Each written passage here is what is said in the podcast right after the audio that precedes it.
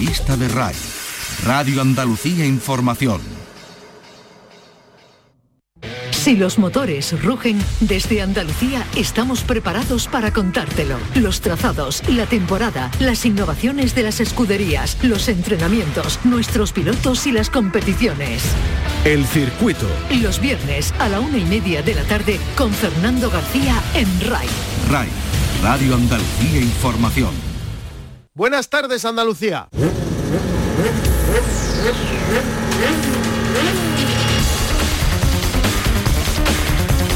Debuta este fin de semana en Moto 3 en el Mundial de Motociclismo otro andaluz. Se llama David Muñoz. Hola, soy David Muñoz, piloto de Brenes.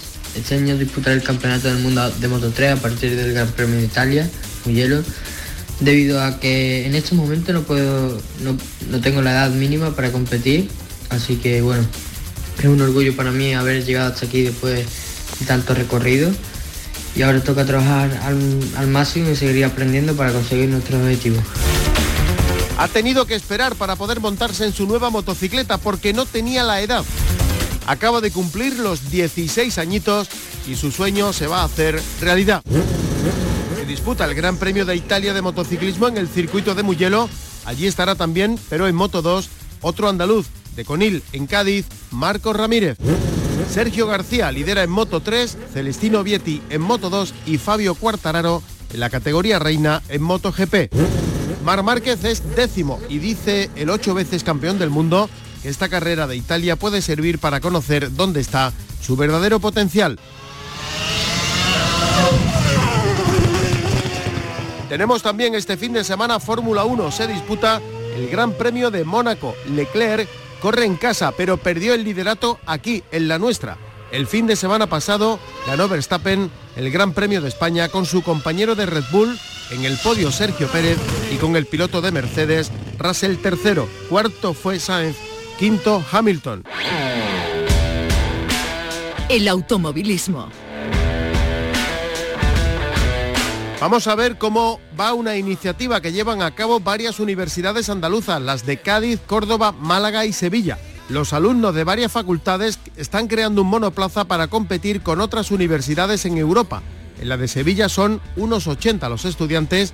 Cada año dan vida a dos coches, uno de combustión y otro eléctrico, para llevarlos a la competición. El circuito de Jerez. La segunda cita del Racing Weekend, el certamen de automovilismo que organiza y promueve la Real Federación Española de Automovilismo, se detiene este fin de semana en el circuito de Jerez. Es la segunda cita después de que se iniciara el campeonato en abril en el circuito madrileño del Jarama. Cuatro categorías se van a disputar el TCR Spain, el Campeonato de España de Turismos, la Copa Saxo y el Campeonato de España de F4, además de 10 espectaculares carreras que se van a disputar durante el fin de semana. El motor de Andalucía. Aquí en nuestra tierra tenemos mañana el slalom de Campillos en Málaga, tercera cita de la temporada con 20 inscritos. Desde las 3 de la tarde con los principales actores en la lucha por ser campeones. Hablando de campeones, Humberto Janssens ganaba el pasado fin de semana la subida a la mota en Alcalá la Real, en Jaén. Los rallies. Tenemos además Campeonato de España de Rallys de Tierra. Se disputa en Córdoba, en Pozo Blanco. A las 9 de esta noche se celebra la ceremonia de salida y a las 7 y media de mañana se van a disputar los tramos de Pozo Blanco, El Viso, Dos Torres y Villanueva de Córdoba. Y además, Campeonato de España y de Andalucía de motos de agua en la playa Malapesquera en Benalmádena, en Málaga, desde hoy, mañana y el domingo. Y tenemos también Campeonato de Andalucía de Trial en motociclismo en Benavís, en Málaga, en la zona anexa al Polideportivo y en la piscina municipal. Mañana no, el domingo desde las nueve y media de la mañana. Arrancamos. En la realización están Pepe Rosales y Marcelino Fernández.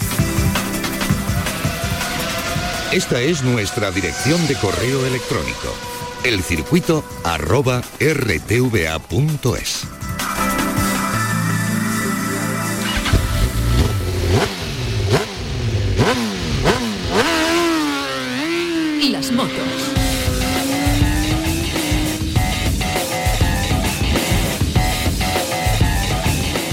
decíamos al principio, debuta este fin de semana en Moto 3 en el Mundial de Motociclismo en Italia, otro andaluz, se llama David Muñoz, es de Brenes, en la provincia de Sevilla, acaba de cumplir los 16 años y por eso este fin de semana sí puede competir.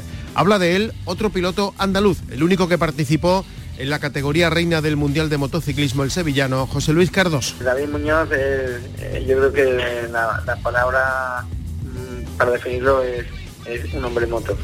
Así que, bueno, David es, un niño eh, con muchísima lleno de ilusión, es un niño joven, un niño con tan solo 16 años recién cumplidos y como decía, lleno de, mucha ilusión, de mucha fuerza y de mucho talento sobre todo. Entonces, bueno, eh, hace ocho años que, que forma parte de nuestra, de nuestras filas, ya apuntada maneras, porque en la mini velocidad donde era acompañado siempre por su padre, pues ya conseguía grandes resultados y, era un piloto a tener en cuenta en el futuro.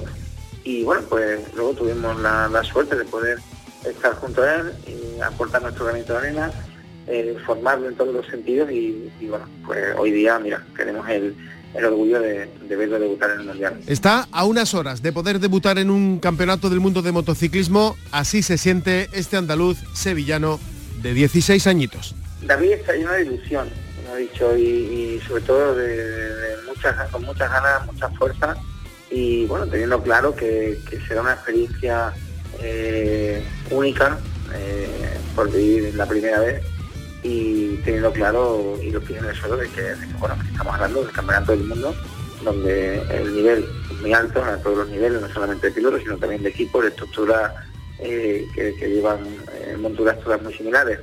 Y eso pues hará porque su concentración y todos sus sentidos estén puestos en, esto, ¿no? como ya lo, viene demostrando. Yo creo que, será importante el, poder gestionar esa primera, esa primera toma de contacto, pensando que también los otros pilotos vienen, vienen ya con mucho más ritmo, con siete carreras disputadas, y esto pues que o no se, se nota. Igualmente el objetivo es llegar, es disfrutar eh, aprender y, coger el ritmo lo antes posible y estoy seguro que, David pues, va a dar mucho, mucho de sí pronto y, yo creo que se va a transmitir en, en alegrías para todos nosotros. Pues toda la suerte del mundo este fin de semana en Italia, en el Gran Premio de Mugello, para David Muñoz, el segundo piloto andaluz que vamos a tener en la parrilla. Recuerden, en Moto 2, Marcos Ramírez, en la categoría más pequeñita en Moto 3, debuta David Muñoz.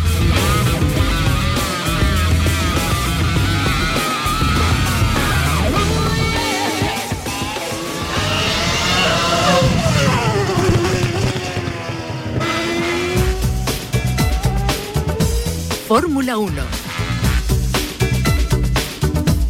Tenemos por delante un fin de semana nada más y nada menos que con el Gran Premio de Mónaco, en su legendario circuito por las calles de Montecarlo, la séptima cita del Campeonato del Mundo de Fórmula 1, con cambio de liderazgo, con Leclerc, que ya no lidera, pero que va a correr en casa, y que puede proclamarse por primera vez un monegasco campeón del mundo de Fórmula 1 con el permiso de Verstappen, que de momento lidera la clasificación después de su victoria en España, en el circuito de Montmeló. Pablo Cosano, buenas tardes. Hola, ¿qué tal?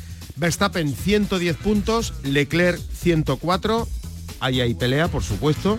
Estamos hablando de la séptima cita de la temporada, queda mucho por delante. Pero, ¿qué pasa con Ferrari? Bueno, pues que tuvo su primer fallo ya de fiabilidad de motor eh, y eso le ha ocasionado un cero patatero a, Leclerc y le ha supuesto pues perder el liderato del Mundial. Eh, la verdad es que no se esperaba que Ferrari tuviera un fallo general como este porque también hubo otro con otro motor Ferrari con el eh, Alfa Romeo de em, Zu, que también tuvo que abandonar. Así que dos fallos de motor para Ferrari y lo más sangrante de todo fue que uno de ellos fue al líder del Mundial. Que pierde el liderato en la clasificación de pilotos, pero que también ha perdido el liderato en la clasificación de constructores. Por delante está Red Bull Racing con 195 puntos, Ferrari es segundo con 169. Claro, es que hicieron primero y segundo en, la carrera de Barcelona y eso es un botín importante. Bueno, eh, precisamente ocurre esto en Barcelona cuando habíamos dicho en la previa que se esperaba un paquete de mejoras muy interesante en Ferrari y que había mucha ilusión en este Gran Premio. De hecho, lo tenían eh, y hasta que hubo un fallo mecánico en el coche de, Leclerc, iba mm, dominando de manera imperial la prueba, iba comodísimo porque estaba funcionando ese paquete de, medidas aerodinámicas y que impulsa mejor el coche, eh, pero hubo ese fallo. Y luego en el caso de em, Carlos Sainz no pudimos verlo pues porque tuvo varios fallos. El primero en la salida, parece que no funcionó otra vez el sistema de embrague, se quedó clavado y el coche no tuvo tracción y le adelantaron, adelantó hasta el apuntador. Luego intentó remontar con la mala suerte de que en una de las entradas a la curva número 4 eh, em, vino una racha de viento eh, desde la cola, hizo que perdiera la parte de atrás, se fue a la puzolana, dañó parte del fondo plano y todas esas medidas aerodinámicas de mejora pues se fueron al traste, la vuelta no sé si era la 3 o la 4. Lo mismo le sucedió, por cierto, a Max Verstappen, justo en el mismo sitio, por la misma situación, una racha de viento fuerte de cola, la curva número 4 hizo que se saliera por la puzolana y mm, lo que pasa es que en el caso de Verstappen se benefició del, eh, abandono de Leclerc y pudo remontar además con un eh, Red Bull que va bastante bien, ya lo vimos, mm, eh, los dos, no solamente es el, piloto holandés el que va bien con el, coche de las bebidas energéticas, sino que también el, mexicano Checo Pérez iba estupendo, de hecho dejó adelantar a su compañero en un par de ocasiones, hay, hay polémica también por las órdenes de equipo, pero viendo cómo estaba el Mundial y que se jugaban el, cambio de liderato, que eso es un golpe psicológico muy importante, yo creo que ahí las órdenes estaban bien dadas. En el caso de los españoles, mm, lo de Sainz empieza a ser ya bastante preocupante porque no da con la tecla. Vimos como el año pasado quedó por delante de su compañero. Siempre había estado eh, por encima de, compañeros de equipo en las distintas escuderías en las que ha estado. Pero este año, mm, a pesar de que ha renovado, y menos mal, porque mm, si no su futuro estaría en entredicho, no está teniendo buenas carreras y tiene que centrarse. Yo creo que hay que hacer mucho trabajo en el caso de Sainz mental, porque él ha demostrado ya que es un piloto excelente, que tiene manos, incluso al principio de temporada se le tildaba también como un posible candidato a pelear por el campeonato del mundo. Yo creo que ahora mismo eso es absolutamente inviable, ya se ha descolgado de, esa posibilidad y hay que trabajar mucho en lo mental, porque yo creo que ahí está el problema, porque en lo, deportivo, en lo físico no, no está. y, tanto, y tanto que pesa psicológicamente, fíjate, Leclerc habría llegado al Gran Premio de Mónaco, a su casa, liderando el Campeonato del Mundo de Fórmula 1, ¿no? Y habiéndose chocado ya en Mónaco, que es lo que hace todos los años, según la estadística, se chocó hace ya ¿eh? un par de semanas con el, eh, Ferrari de, de Niki Lauda del 74, que no fue su culpa, que lo contamos, pero bueno, ya tuvo su accidente de Mónaco, como suele tener cada año, eh, por desgracia, según la, la estadística. Y vuelve Mónaco, además, como siempre, con el debate sobre si se va a mantener en el futuro este Gran Premio monegasco. Yo creo que es un debate que se sale, sale todos, los, años, todos los años. algo yo creo que impepinable. No se contempla el campeonato del mundo sin Mónaco, a pesar de que es verdad que ya no caben tres coches como antes en algunas curvas. Antes cabían, eh, porque los coches eran bastante más pequeños. Em, hay que destacar también de Barcelona, eh, Fernando Alonso, eh, una remontada espectacular de la última posición porque cambió motor, remontó hasta la novena plaza y eso a pesar de que de nuevo fallaron en los pit stops, casi seis segundos tardaron en cambiarle las ruedas, otro gran desastre, pero mm, el Alpine no está mm, como se le esperaba, el plan no está funcionando e incluso mm, tanto es así que ya se habla en el pado de que Fernando Alonso podría salir de Alpine en el año 2023 y que su sustituto podría ser incluso, eh, ya tiene nombre y apellido, Oscar Piastri, eh, otro piloto francés, para hacer dupla con, con, Esteban Ocon. Hay algunos que dicen lo contrario, que sería Ocon el que me abandone para que eh, Fernando Alonso siga siendo la piedra sobre la que se construya una escudería de aquí a unos tres años con mm, cualidades y con garantía para poder luchar por el campeonato del mundo.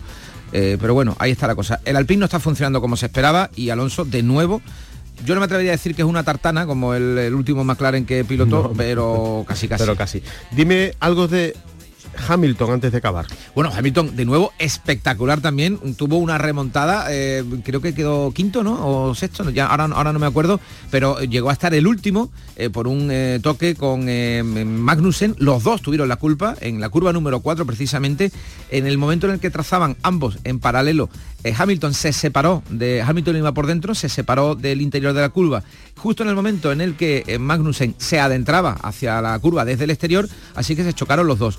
Eh, pinchó Hamilton, se salió eh, Magnussen y Hamilton cuando llegó a cambiar ruedas, antes llegó a decirle, y lo escuchamos en la retransmisión, chicos, yo si fuera vosotros guardaría este motor y le, lo cuidaría un poquito, ¿no? O sea, es decir, no le hacemos kilómetros, nos retiramos y punto, vamos los últimos. Y su ingeniero, eh, Bono, le dice, no, no, perdona, nosotros hemos hecho los cálculos y podríamos llegar octavo e incluso mejor. Tú puedes hacerlo, así que venga, tira.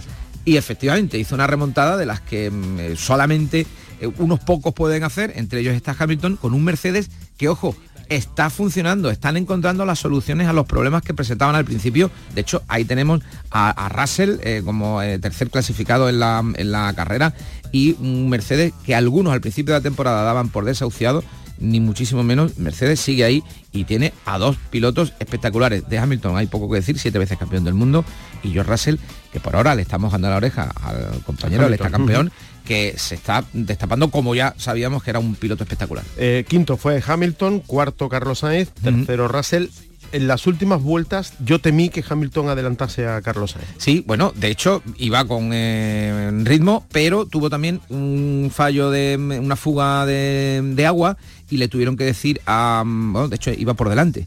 Eh, le tuvieron que decir a Hamilton que hiciera un, sistema de, de, refrigeración que al final de recta levantara el pie, que no le diera revoluciones al coche, que dejara el coche correr en punto muerto pierden casi 100 kilómetros por hora haciendo esa maniobra. O sea, que eh, eh, nosotros no es... No somos capaces. De entenderlo, claro, porque no vamos a más de 120 eh, nunca. Entonces, mm, tiene que refrigerar el motor no dándole revoluciones. Entonces Carlos Sainz pudo adelantar a Hamilton. Creo que fue en las últimas tres vueltas cuando empezaron a detectar el motor le dijeron, lo escuchamos también por radio, que era riesgo de no terminar, o sea, de destruir completamente el, motor, si se quemaba. Hmm. Hamilton gestionó bien esa incidencia, y, pero bueno, por suerte pudo adelantar Carlos Sainz el cuarto. Pues este fin de semana veremos qué ocurre en este Gran Premio de Mónaco del Campeonato del Mundo de Fórmula 1. Gracias, Pablo. Un abrazo.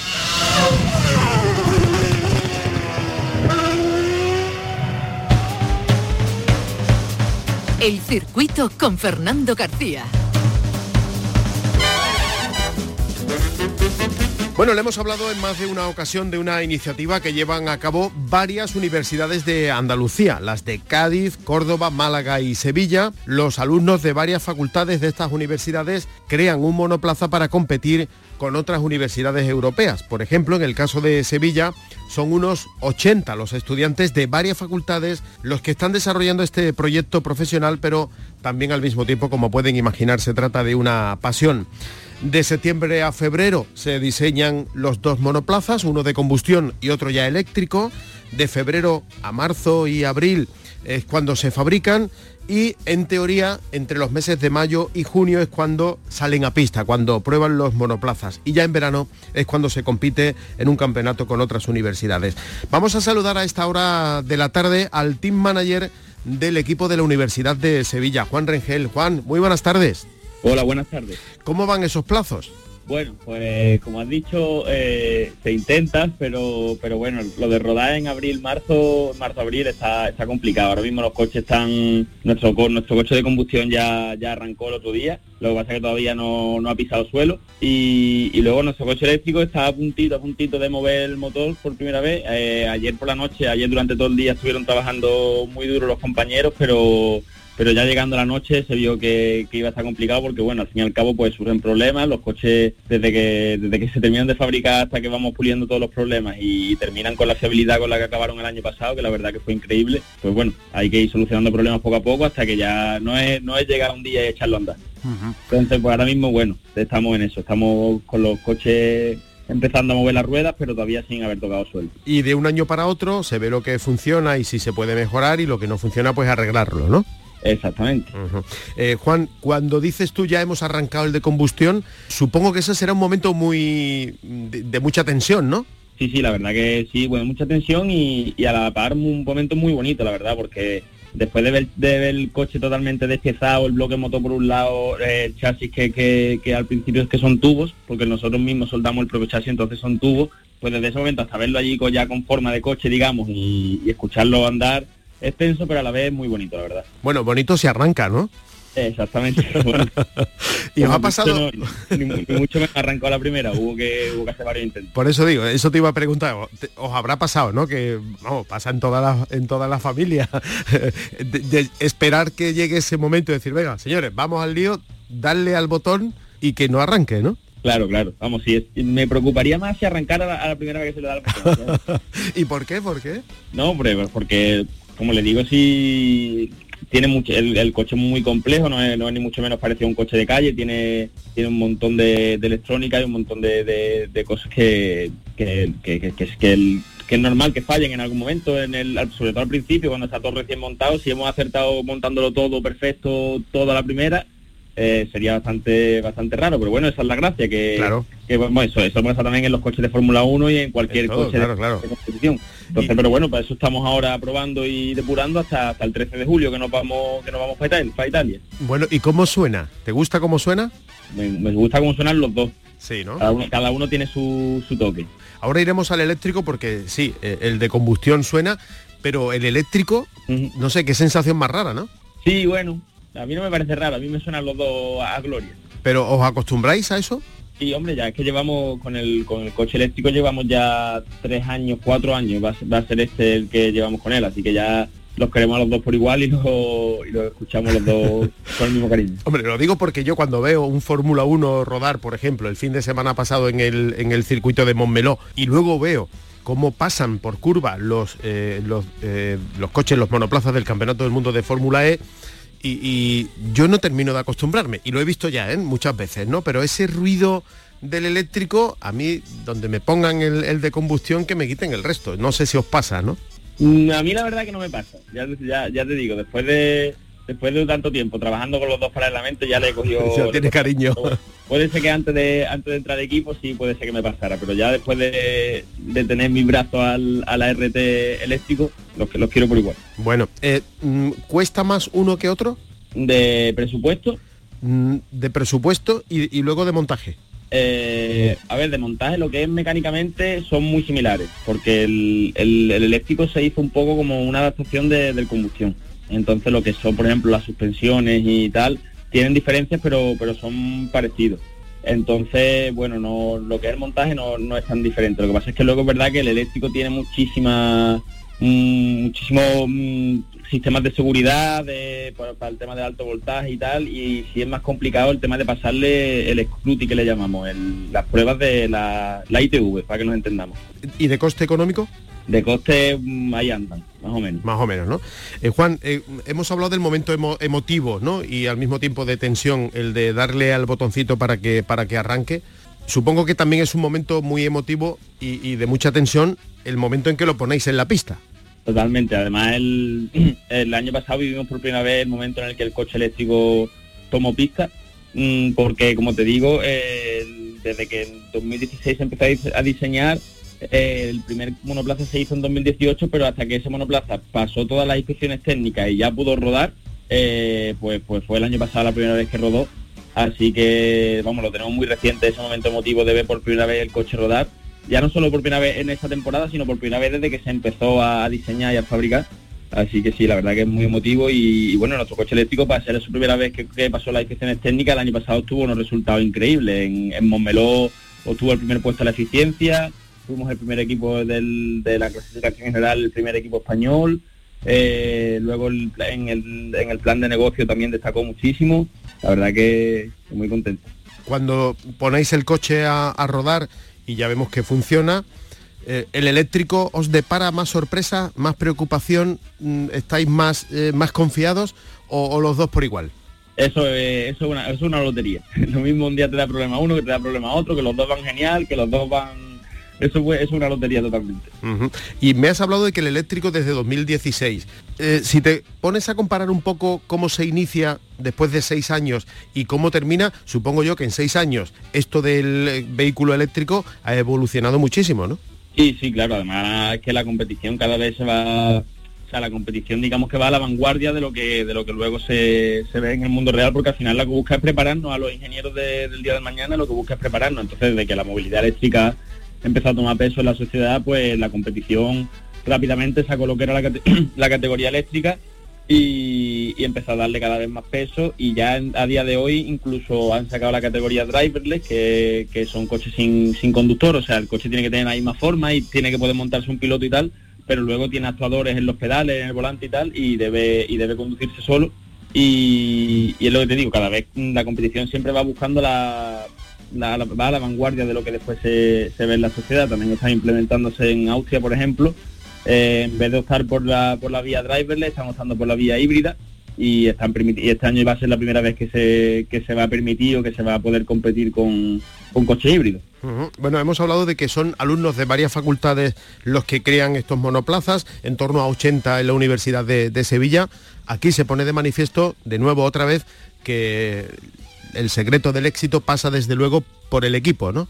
Sin duda. Eso es, una de las cosas que más valoramos del equipo, la verdad, que es que aparte de, lo bueno de lo chulo que está para todos los que nos ha gustado el motor y los coches desde, chicos, pues pues aparte de, lo chulo que está poder competir y a los circuitos y tal, es la, soft skills que se llama las actitudes transversales que nos, que nos desarrolla y es el trabajo en equipo, eh, el trabajo constante, el trabajo dentro de una estructura, porque nosotros funcionamos como una mediana empresa más o menos, con, con, departamentos, con jefes de departamento, y bueno, y todo eso también de, cara al día del mañana, pues, pues cuando tú llegas a una empresa ya digamos que has trabajado previamente en una empresa tan estructurada y tan tal, eh, aporta muchísimo. ¿Cuándo sería la fecha de probatura? De probatura como de... De, sacarlo a la pista. Pues en, cuanto se pueda, en cuanto... O sea que no, no marcáis un plazo, ¿no? Sí, más o menos se marca un plazo, lo que pasa es que, como le digo, pues el plazo, por ejemplo, para que el coche eléctrico moviera, moviera su rueda en borriqueta, o sea, en alto, era, era ayer y hay algunos problemas. Vamos, seguramente ahora mismo hay, hay muchísimos de mis compañeros trabajando sobre el coche para que en cuanto se pueda eche, eche andar ruedas. Así que lo mismo, pues lo tenemos esta tarde o lo tenemos mañana. ¿Y de economía cómo estáis? De economía, bueno, vamos, vamos, vamos muy bien, la verdad que tenemos, nos aportan muchísimo, o sea, es que al fin y al cabo la, economía siempre cuanto cuanto más tenga, digamos, mayor es el desarrollo. Al, final, nosotros muchas veces que no podemos competir, por mucho que quisiéramos, por muchas horas que le echemos, es que no se puede competir contra equipos de, de a Centro Europa y tal, que, tienen unos patrocinadores y que tienen unos, presupuestos que son desorbitados. Entonces, al final el, dinero manda y, bueno, la verdad que nosotros estamos súper agradecidos de, de las empresas que nos apoyan, los patrocinadores que nos apoyan, instituciones, como pueden ser la Cámara de Comercio de Sevilla, el Ayuntamiento, la, universidad nos apoya muchísimo, la, Escuela de Ingenieros también, que es donde tenemos sede, y bueno, empresas como pueden ser el Banco Santander, como puede ser Hyundai, eh, nos apoyan un montón, pero bueno, nosotros aparte siempre pues buscamos campañas paralelas de como pueden ser venta de polvorones Navidad, venta de patés, y, bueno, actualmente lo que estamos lo que tenemos abierto es un crowdfunding que, que puedes verlo en nuestras redes sociales y ver el enlace y se puede donar desde un euro y, la página se llama Pontoque, pero bueno, si, si vas a nuestras redes sociales, Arusteam, eh, Arusteam, pues, pues puedes encontrar el enlace y se puede donar y, el objetivo es poder comprar la ropa de, los pilotos para que puedan correr este verano, porque la, ropa de los pilotos pues evidentemente tiene que pasar una normativa ignífuga y, de seguridad bastante elevada, así que no, es nada barato.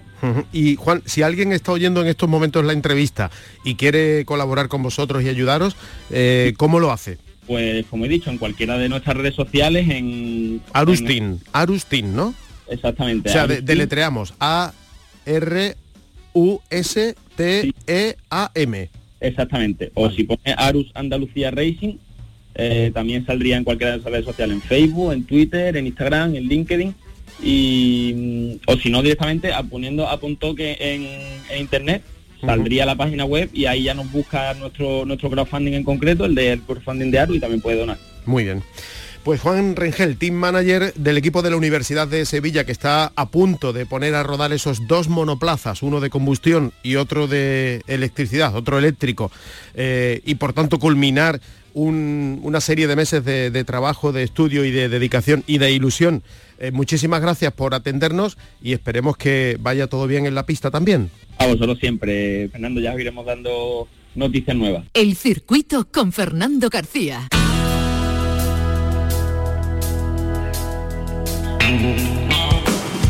Nos vamos, volvemos el próximo fin de semana con más cosas del mundo del motor en nuestra tierra. Tenemos, ya saben, motociclismo en Italia con el debut de David Muñoz, el segundo piloto andaluz que se monta en una moto en el Campeonato del Mundo de Motociclismo. Mucha suerte, tenemos también este fin de semana Campeonato del Mundo de Fórmula 1 en Mónaco. Si van a salir a la carretera, mucha precaución. En la realización estuvieron Pepe Rosales y Marcelino Fernández. Que sean felices.